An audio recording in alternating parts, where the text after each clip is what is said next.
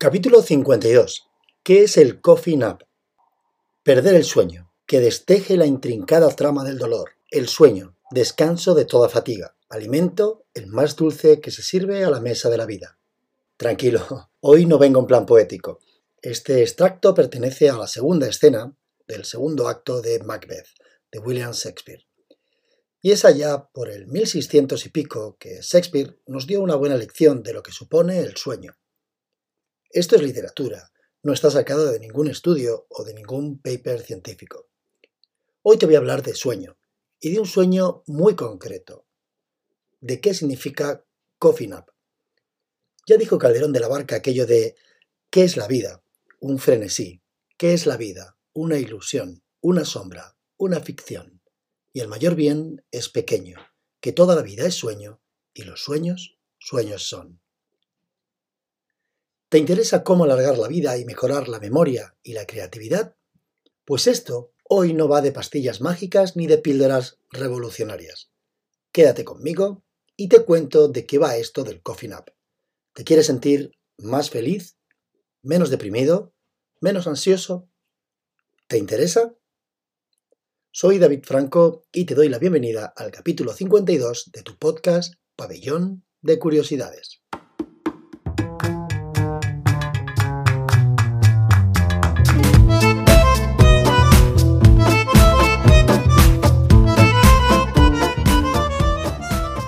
Bueno, empecemos como se debe. Vamos a empezar por el principio. Vamos a definir qué es esto del coffee nap.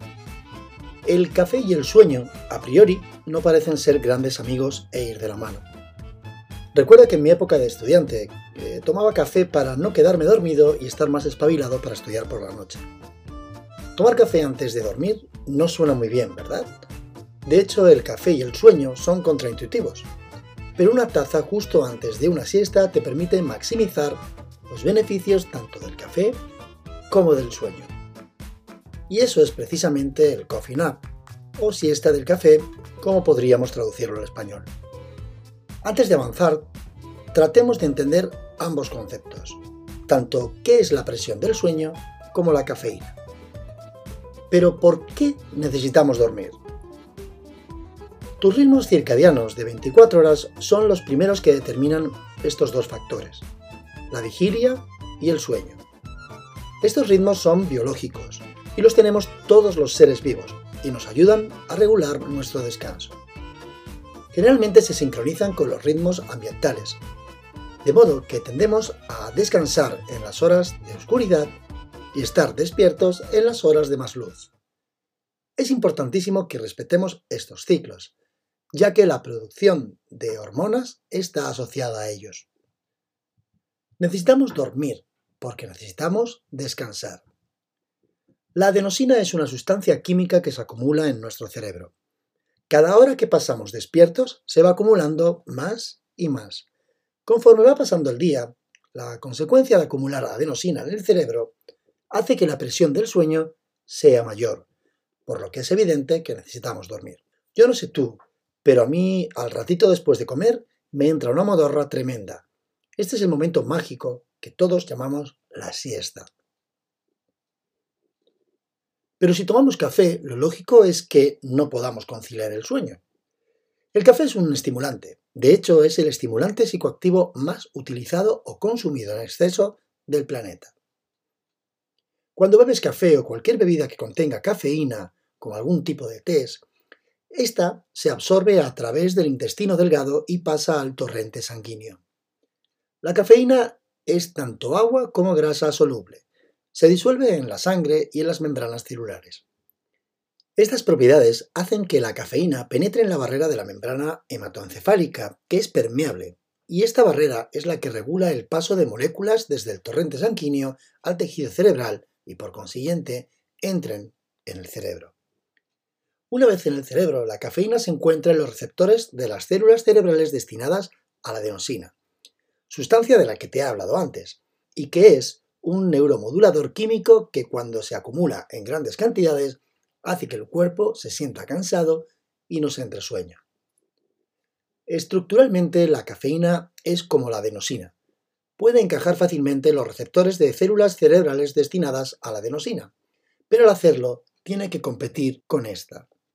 Vale, David, ¿y por qué me sueltas toda esta chapa de la adenosina y los neuroreceptores y yo qué sé más? Tranquilo, vamos al lío. La siesta elimina de forma natural la adenosina del cerebro. Es como un cubo que va llenándose de agua y antes de que rebose, abrimos un grifo que tiene colocado en su base para liberar el acúmulo. Es como el agua en un embalse y su presa.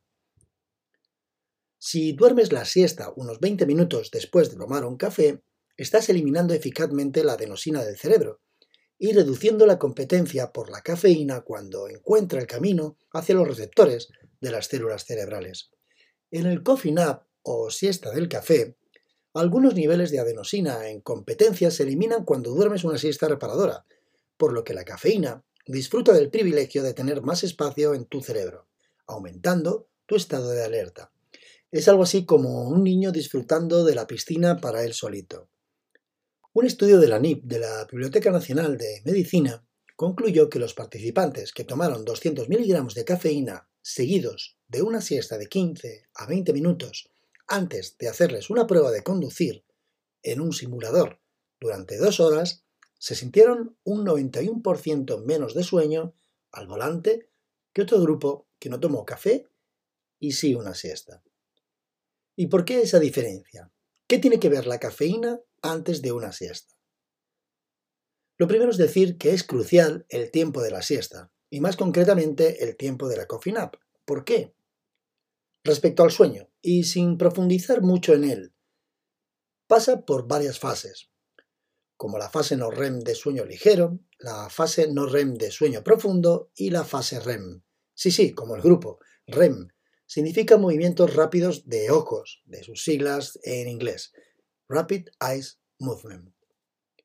Inicialmente pasamos por una fase de aproximadamente 10 minutos, llamada fase 1, y es la fase desde que estamos en periodo de vigilia hasta que nos adormecemos. Es una etapa de transición. Después pasamos por una etapa de sueño ligero o fase 2. Esta es la etapa en la que nuestro cuerpo va desconectándose lentamente de aquello que hay en nuestro entorno. Y tanto nuestra respiración como nuestro ritmo cardíaco se van ralentizando. Dentro de esta fase se suceden etapas de gran actividad cerebral, con otras de menor intensidad.